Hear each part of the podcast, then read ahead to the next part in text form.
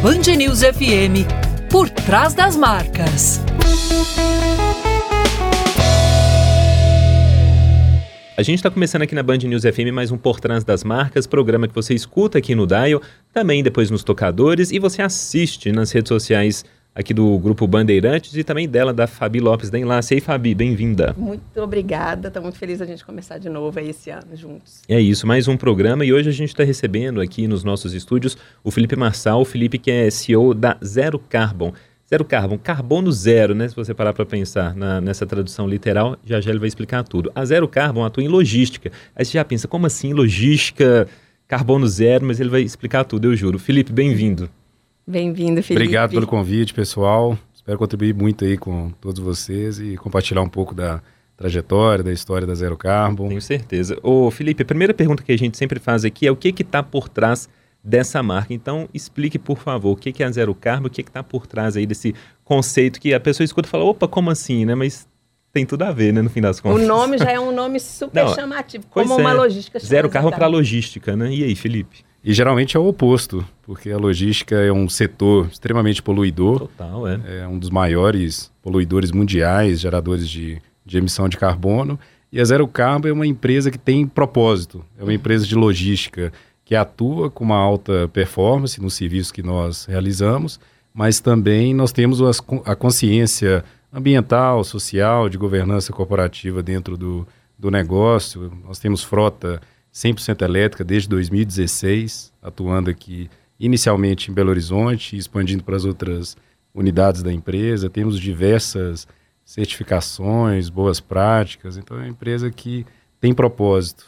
É um é algo diferente do, do que existe hoje no mercado. E vocês são aqui em BH? A matriz em BH, ah. nós temos uma unidade em São Paulo, uhum. uma unidade em Parauapebas, lá no, é no, no Pará, Pará. Uhum. isso naquela região de Carajás, onde tem as maiores minas da Vale aqui no Brasil. Uhum. E nós também temos uma estrutura em Miami. Então, são quatro unidades bem localizadas e distribuídas para atendimento muito voltado para mineração, mas a gente também atende outros setores. Legal. É, falando disso, né? Vamos começar explicando, porque eu acho que a gente vai falar isso muito durante a entrevista. O que, que é ESG? O que, que a pessoa aqui, o nosso ouvinte está aqui, primeira vez que está escutando. Você tem vários prêmios nessa área, é até legal a gente falar disso também. O que, que hoje a gente tem que se preocupar tanto com social, com meio ambiente? Traduz isso de uma forma que para as empresas, por que, que é tão importante hoje em dia? Ao pé da letra, ESG, é, Environmental, Social e Governança. Uhum. Então, ambiental, social e governança corporativa. É, não é uma tendência, né? a gente já teve ali ao longo dos anos várias novidades de, de mercado que acabaram entrando e, e saindo, mas o ESG é algo que veio para ficar. O ESG, em sua essência, é devolver para o meio ambiente, para a comunidade, para os colaboradores de uma empresa, tudo aquilo que a gente extrai de forma positiva dentro dos negócios. Uhum. Então, cada, cada vez mais sendo discutido mundialmente, as empresas é. estão aderindo a esse movimento. E uma particularidade que está todo mundo sentindo na pele é o aquecimento global. Opa. Nós estamos com temperaturas extremamente elevadas, é. batendo recordes, geleiras. É. Chuvas loucas, né? Também. Chuvas é. também. Então, é. existe um desequilíbrio Total. no mundo que foi causado por essa falta de consciência ao longo de décadas. Tá. Eu queria que você voltasse no nome da empresa em si, porque a gente está falando zero carbono, carbono zero. E as pessoas ouvem, obviamente, no noticiário, vem nas redes sociais, tipo, ó, é, compensar as emissões de carbono, é, existem metas para isso, né? Quando a gente pensa nessa agenda, não sei se é a 2030, né? Mas a ONU já tem isso de uma maneira mais bem definida. Países, empresas também. Queria que você falasse um pouquinho sobre isso também, quando a gente fala de é, compensação, né? Aí na, de emissões de carbono. Certo. Existem algumas metas globais. Isso. A gente tem o Race to Zero até 2050, tem o, o alcance também para diminuição até 2030 mas o, o mais interessante para as empresas é deixar de emitir o CO2. Tá. No nosso caso, nós substituímos alguns equipamentos a combustão, a diesel, a gasolina por veículos 100% elétricos. Fizemos várias melhorias na empresa para deixar de emitir, mas ainda assim existem algumas operações que é impossível de fazer a substituição completa para você zerar as emissões. E nesse caso, nós fazemos o reflorestamento de árvores, geramos crédito de carbono dentro desse reflorestamento e fazemos a compensação das emissões que nós não conseguimos eliminar. Então, existem essas duas opções hoje no, no mercado. A mais importante é realmente reduzir uhum. as emissões e aquilo que você não consegue reduzir, você pode fazer uma compensação através de créditos de carbono oriundos de reflorestamento, Sim. preservação. São vários tipos de crédito de carbono que existem no, no mercado. O que nós mais acreditamos é o de reflorestamento. É e vocês têm uma, uma fazenda onde vocês fazem esse reflorestamento e tem um cálculo, ah, então estamos emitindo tanto, então tem que plantar tantas árvores. É Exatamente. Forma. Nós temos uma fazenda, lá nós fazemos o replantio de milhares de, de árvores, cuidando de animais também silvestres que são apreendidos na fronteira do Brasil. Tem um veterinário que fica 24 horas por conta. Nossa. Tem onça pintada, arara azul, Gente, vários animais. Vários animais em extinção que nós cuidamos dentro da fazenda e fazemos esse trabalho também da compensação do carbono. Tá. Quando você pensa, é, voltando até um pouquinho do que a gente falou é, inicialmente, né, uma, uma, empresa de logística tem caminhão, deve ter carreta, sei lá qual que é a sua frota exatamente, mas assim, veículos pesados circulando aí nessas é, estradas nossas. É, teve algum pulo do gato que você falou? Fala, não, gente, tem como eu entrar nesse mercado sim, mas tem como eu ser sustentável, tem como eu criar aqui uma zero carbono igual eu criei. Eu sempre gostei muito de natureza. Ah. Sempre pratiquei esportes voltados para essa área, motocross, trilha de moto, de bicicleta. E sempre senti uma atração muito forte por isso. Quando eu entrei na logística, eu percebi que tinha muito pouco disso no setor, pegada, no, assim, no, mercado, uhum. essa pegada mais, mais ambiental. Implementei diversas melhorias dentro da, da empresa. Isso foi tomando uma visibilidade muito boa, principalmente nos clientes multinacionais que nós atendemos aqui no Brasil. E eu fui ampliando cada vez mais todas essas boas práticas há mais ou menos oito anos. Oito nós anos, né? iniciamos né? essa trajetória e foi ganhando um corpo, uma visibilidade tão boa que hoje, olhando para trás, é, Tá valendo a pena, né? E aí vocês são, vocês são pioneiros nisso na área de logística. Hoje nós somos pioneiro mundial na área de logística. Que legal. Em práticas ESG. Nós atendemos todos os 17 ODS da, da ONU. Vocês ganharam um prêmio agora. Disso, a gente participou foi? da COP28. Uhum. Nós temos várias certificações, Sistema B, Great Place to Work. Tem um programa no Brasil que chama Programa de Logística Verde Brasil, PLVB. Nós somos selo ouro desse programa. Sensacional. E são diversas certificações, reconhecimentos mundiais por conta dessas boas práticas. Muito bacana. A gente, eu vi é, a, a, rede social de vocês é uma rede social também muito fora do normal, porque geralmente a gente entra em logística e você está lá aquele tanto de caminhão bonitinho com aquela marquinha transportador, hum. então logística fulano de tal com o sobrenome ali do fundador. E aí eu entrei lá e eu vi campeonato de beat tênis, eu vi cachorro, eu vi criança, assim completamente fora da curva. É uma rede social gostosa de se ver, mas que realmente sai. Qual que é o objetivo de branding, de comunicação? O que, que vocês querem comunicar ali? Como que foi essa ideia de fazer algo realmente, mais uma vez, inovador? É, primordialmente é comunicar o que nós vivemos no dia a dia dentro da empresa. É o apoio ao esporte, a animais em situação de rua, ao bem-estar dos colaboradores. É algo de verdade que nós temos dentro da, da empresa e que nós fazemos questão de mostrar para o mercado, para as outras pessoas, até mesmo que outras pessoas, outras empresas possam se espelhar nessas boas práticas e implementarem dentro do seu próprio negócio, mesmo que seja concorrente, a gente gosta de estimular tudo isso para trazer um benefício positivo para a sociedade como um todo. Uhum. Legal demais, porque ficou sensacional. É mesmo, não? Maravilhoso. Maravilhoso. Pode falar. Ô Felipe, é, a gente está falando da sigla ESG, você chegou a comentar também, falou né, de parte é, do, dos princípios que, que norteiam a, a, empresa também. Agora, como é que você vê o posicionamento hoje das empresas brasileiras é, na preocupação para aplicação mesmo do ESG na prática, no dia a dia? A gente vê, claro, muitas grandes empresas já trabalham com isso, talvez até por necessidade de é, auditoria, né? Eu acho que é, é algo que está é, um pouco mais palpável para essas grandes empresas. Mas de uma maneira geral, como é que você tem visto a aplicação disso no mercado brasileiro? Assim? Eu percebo uma baixa adesão das empresas brasileiras. algumas que estão aplicando, não todas. Aham. Claro que existem exceções, empresas que realmente valorizam e que atuam de forma positiva no ESG, mas a grande maioria acaba fazendo algumas boas práticas porque é cobrada Sim. lá por fora, porque É. está listada na bolsa e precisa ter ali alguns pontos voltados para ESG, mas no Brasil nós temos a condição de ser pioneiro mundial nesse tema. Sim. Nós temos uma matriz energética predominantemente limpa, é. nós conseguimos ditar a regra para os outros países e eu percebo um pouco de falta de iniciativa dos empreendedores, políticos, da população em geral do Brasil com relação a esse tema. Muitas vezes a gente fica esperando alguma instrução de fora. Ah, deixa eu ver o que a Europa faz para a gente copiar. Deixa eu ver o que os Estados Unidos Sendo vão que a gente ditar. poderia estar ditando isso. Exatamente. A gente pode ser precursor, líder nesse tema e deixar de ser o país do futuro. O Brasil ele precisa ser o país do presente, presente. o país de gente que, que faz, que entrega e que consegue se destacar a nível mundial, Sim. principalmente agora nessa revolução que é a revolução do ESG.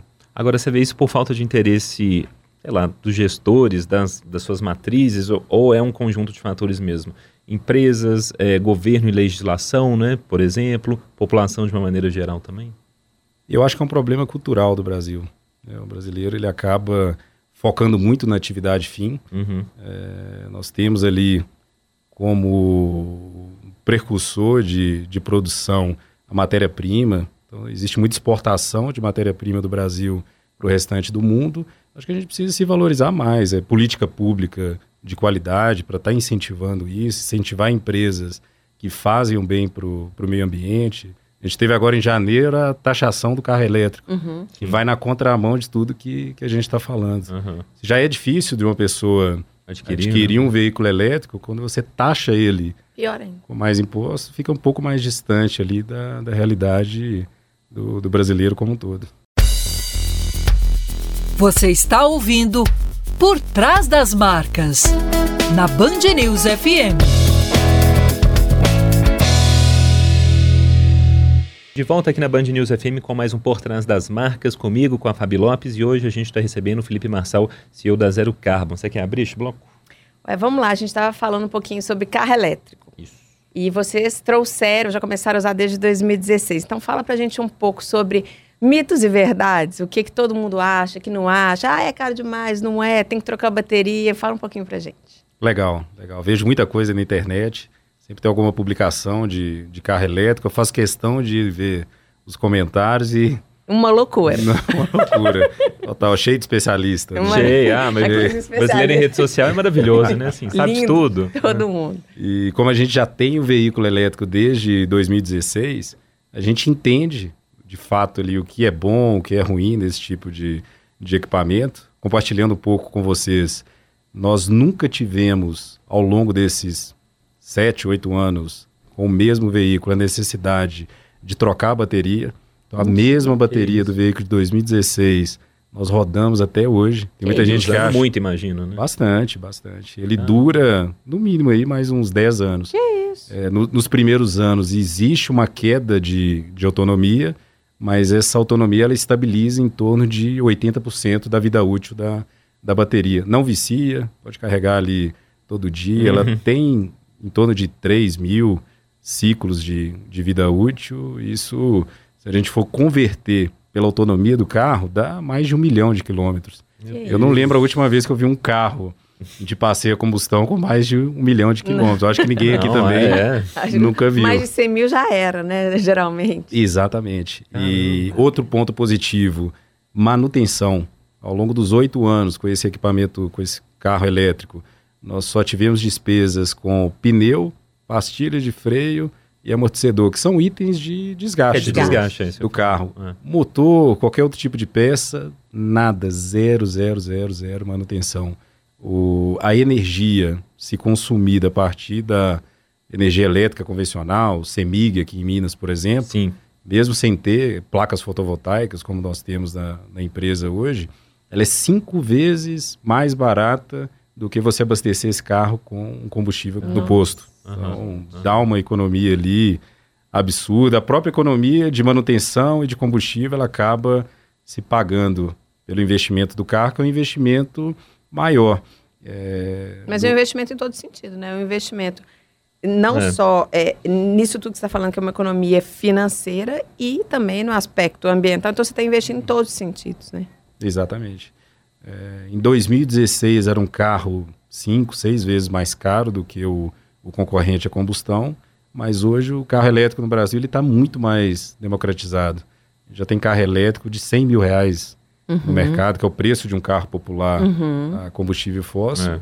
e extremamente melhor. Muito legal. Não, tá ótimo. Um carro popular hoje é perto de 80 mil reais, um modelos mais é simples. Uma e... loucura pensar isso. É um carro Deus. popular. popular, aspas, nem, é. né?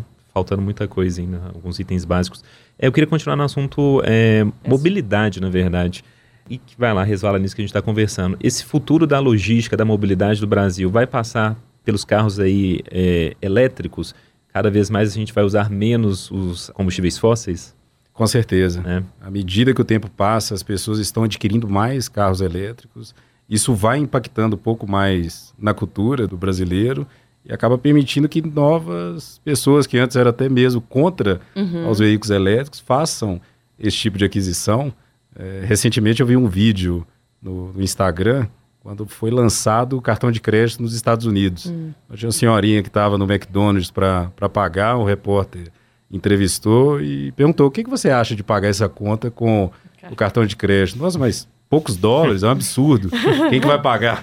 Quem que vai pagar uma conta tão baixa com um cartão de crédito? Uhum. Então a gente percebe que isso é cultural. Hoje em dia, eu particularmente nunca tenho dinheiro em espécie na, na, carteira. Se for um real, eu estou pagando ali com, é. com o cartão, porque eu não tenho tempo de ir no banco, de é. sacar dinheiro. E o carro elétrico é a mesma coisa.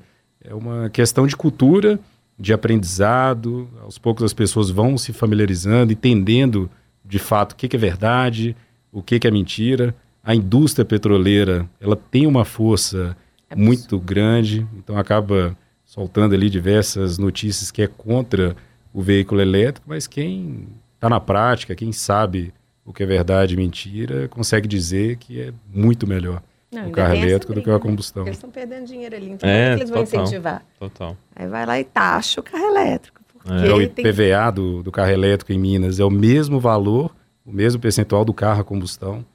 Tem alguns estados, o Rio de Janeiro é meio por cento, é, no sul tem um, um, estado, salvo engano, é o Paraná, que é, é zero que de IPVA, e Minas a gente paga 4%, é o mesmo imposto do carro a combustão. A gente acaba tendo pouco incentivo para estar adquirindo esse, esse tipo de veículo e falta um apoio do governo. Está taxando, o governo federal taxa o carro elétrico, ele fica mais caro, o estadual não taxa dá daqui. ali um, um incentivo no, no, IPVA do veículo. Então é um, é, são sérios fatores Detalhes, ali que né? acabam dificultando. Sim.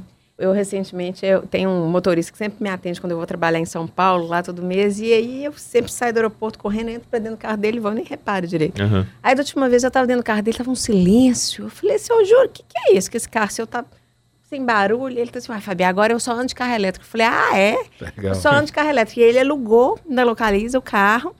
E ele falou que não troca nunca mais, ele está apaixonado com o carro. E olha só, locando o carro para trabalhar. É. Ele não é Uber, ele é motorista particular executivo, mesmo. particular. Uhum. Mas para ele é muito mais vantagem. E ele falou: o tanto que eu reduzi em gasolina, você não acredita. Então, para mim, vale a pena eu pagar mais no aluguel, porque é um percentual maior, uhum. mas eu reduzo muito mais. E aí a mentalidade já começa a mudar. Eu, eu entrei e senti, eu falei, não, tem uma coisa diferente aqui, é a mentalidade dele, que ali o empreendedor pequenininho, autônomo, é muito interessante ver isso. Muito interessante. Vamos falar do, de um, um, prêmio também que vocês ganharam, que é o Great Place to Work. Então, você cuidar do meio ambiente também é proporcional ao cuidado que tem que ter com as pessoas, né? E gerar cultura, gerar DNA é muito importante para uma empresa que tem um propósito tão forte. E esse prêmio reflete muito isso, né? Então, como é que é o trabalho com pessoas, com gente lá dentro é, da Zero Carbo? Nós valorizamos um ambiente extremamente leve, harmônico, por isso que constantemente a gente ganha vários prêmios dentro do GPTW. Uhum. Ano passado, inclusive, em, em, Minas, nós recebemos três prêmios e nós Olha. também recebemos um prêmio em São Paulo, 18º lugar entre as melhores multinacionais para se trabalhar. Olha que legal. É, são várias ações que a gente faz dentro da empresa, mas lá não tem piscina de bolinha, não é, não é aquele filme também de escorregador, não é bem aquele filme de, de startup, porque isso não, não funciona mais. A gente não. equilibra muito bem a parte da, da performance, da entrega, e muitas pessoas acabam confundindo também. Nossa, mas a empresa é. com foco em SG, ela acaba virando ONG, não dá lucro. Uhum, uhum. E a gente faz exatamente o inverso. Nós temos um equilíbrio muito interessante dentro da empresa. A gente adota o Lean Manufacturing dentro da, das operações, que é trabalhar de uma forma enxuta. A gente consegue produzir muito mais com menos recursos. Uhum. A gente elimina desperdícios, o ambiente é extremamente clean, organizado a eliminação de tempo para a gente é extremamente importante. Às vezes a gente está procurando algum arquivo, algo que demora horas para você encontrar, a gente já tem metodologias para que aquilo seja de fácil acesso. Uhum. Às vezes numa empresa que demora três horas, a gente demora um minuto, porque está tudo muito bem mapeado, organizado, e a gente faz esse equilíbrio uhum. é interessante. Tem uhum. gente que às vezes vê de fora também, acha que pô, vou entrar na empresa vai ser uma bem festa. tranquilo, né? é, né? Uma festa. É. E, e, não é isso. É o contrário, né? O, o próprio GPTW fala isso. É great place to work. É, tem que ser o to work é, no final. É, é. Esse verbo aí, esse verbo trabalhar que é importante. Né? Então é outro lugar. Exatamente, tem que ter o to work também, só o great place que não... Adorei isso. Não. Great place fica em casa, né, também, né? Isso. Ô Felipe, essa sua resposta me deu é, dois ganchos aqui, eu queria começar pelo primeiro. Você falou, olha, a gente é uma empresa, a gente dá lucro, então assim, claro, você tem essa preocupação toda com o social, com esse bem-estar ali dos colaboradores de vocês, mas vocês, você comentou, a gente não é uma ONG, a gente é uma empresa, então vocês têm que dar lucro, tem que pagar salário, tem os lucros dos, não sei se são acionistas, mas enfim, né, do, do time de gestores, e o que eu percebo muitas vezes, assim, até entrevistas com alguns empresários, é, algumas pessoas é, ligadas a, a entidades, assim, uma cabeça um pouco tacanha nesse sentido de que, assim, ah, mas essa agenda SG é, é, é gasto demais para retorno de menos, ou então vou ficar gastando para quê? Para ficar preservando árvore. É uma cabeça muito atrasada, né? E assim, você não precisa entrar em números, claro, mas vocês estão dando lucro, imagine, fazendo tudo isso, né? Exatamente. Existem estudos que comprovam que empresas ESG são empresas muito mais lucrativas do que as empresas tradicionais que não adotam práticas ESG. Particularmente, é, eu posso compartilhar com vocês que Sim. nós temos uma facilidade de conquistar novos clientes por conta dessa, dessas boas práticas, dessa agenda que é genuína dentro da empresa. Então a gente acaba se destacando muito mais no mercado do que o, os concorrentes. E por existir toda essa organização interna de redução de custos, de trabalhar de uma forma enxuta, os gastos que nós temos com essa parte de SG acaba se compensando. Uhum. A gente tem uma, uma margem de lucro superior e até três, quatro vezes a margem de lucro do setor de, de logística. Então, a margem bem significativa. E nós conseguimos, com mais facilidade, conquistar novos clientes, ganhar volume do que os concorrentes. Sim. Boa, gostei. Legal. Vou fazer minha última pergunta antes de você encerrar. É, não, na verdade você já vai encerrar já. Eu já vou encerrar. Já. Então vou fazer a minha última pergunta é, sim. para encerramento. Derradeira. É, a gente fala muito aqui também de, de branding persona, da voz do CEO dentro da marca. E aqui a gente está falando por trás das marcas e sempre tem uma voz muito importante por trás das marcas.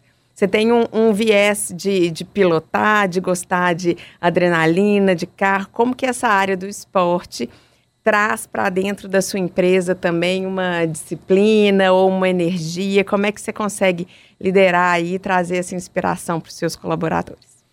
É, eu acho que o primeiro lugar é a competição. Está na veia ali de todo empreendedor. A corrida eu participo da, da Mitsubishi Cup. Então, piloto o carro de rally todos os anos nas cidades de São Paulo. Isso tem muita ligação com o dia a dia de dentro da empresa, que requer disciplina, desafio, é ser cada dia melhor naquilo que a gente se propõe a, a fazer. É super interessante, é algo que a gente precisa mostrar um pouco mais. Eu sou mais low profile ali de, de redes sociais, estou mudando um pouco mais isso, porque acaba ajudando outras pessoas também a se conectarem com essa identidade, entenderem o propósito das empresas. Então vamos, Legal, vamos compartilhar coisas aí, novidades em breve. Uma vez eu, eu, entrevistei o Clemente Faria e ele é. foi piloto também, né? Durante muitos anos profissional. E ele falou, é, a gente estava conversando sobre esse assunto na entrevista, e ele falou assim: na, no automobilismo, cada segundo, milésimo de segundo conta. E aí eu trouxe isso muito também para dentro da empresa, que cada centavo, cada redução, cada momento que a gente conseguia fazer isso, no final, o resultado final é Otimizar, né? ir ali para o primeiro lugar. Aí Eu achei muito interessante também pensar dessa forma Sim. do Performance pura. performance pura. Deixa eu fazer mais uma, acho que, que dá tempo. Você que manda.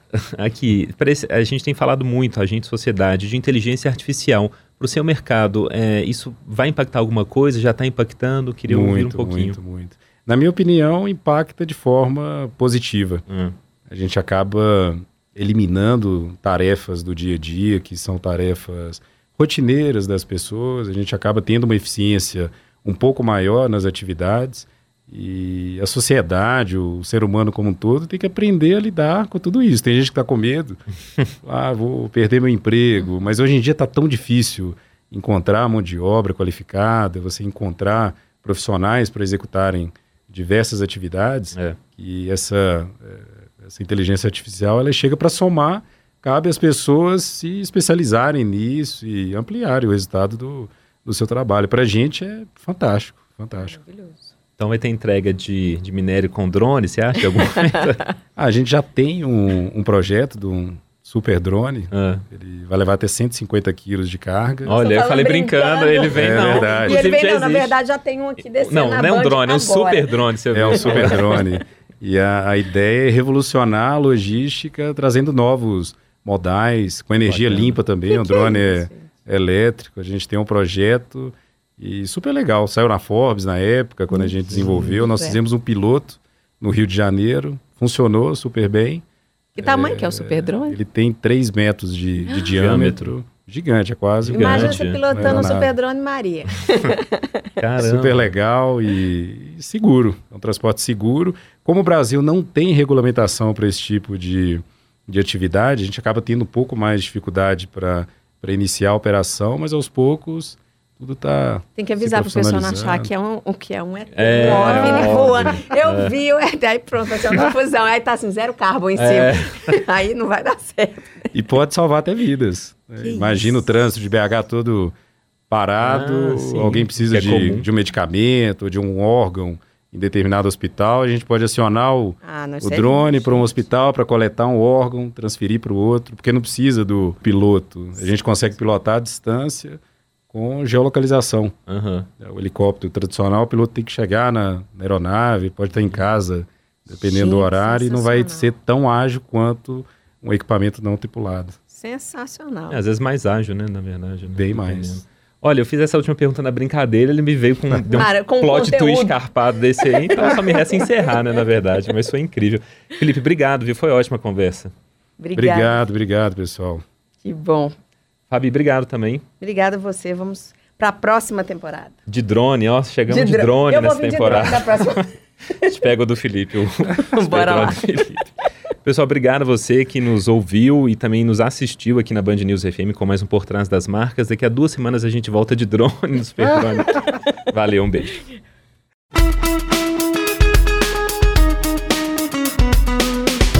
Você ouviu Por Trás das Marcas, na Band News FM.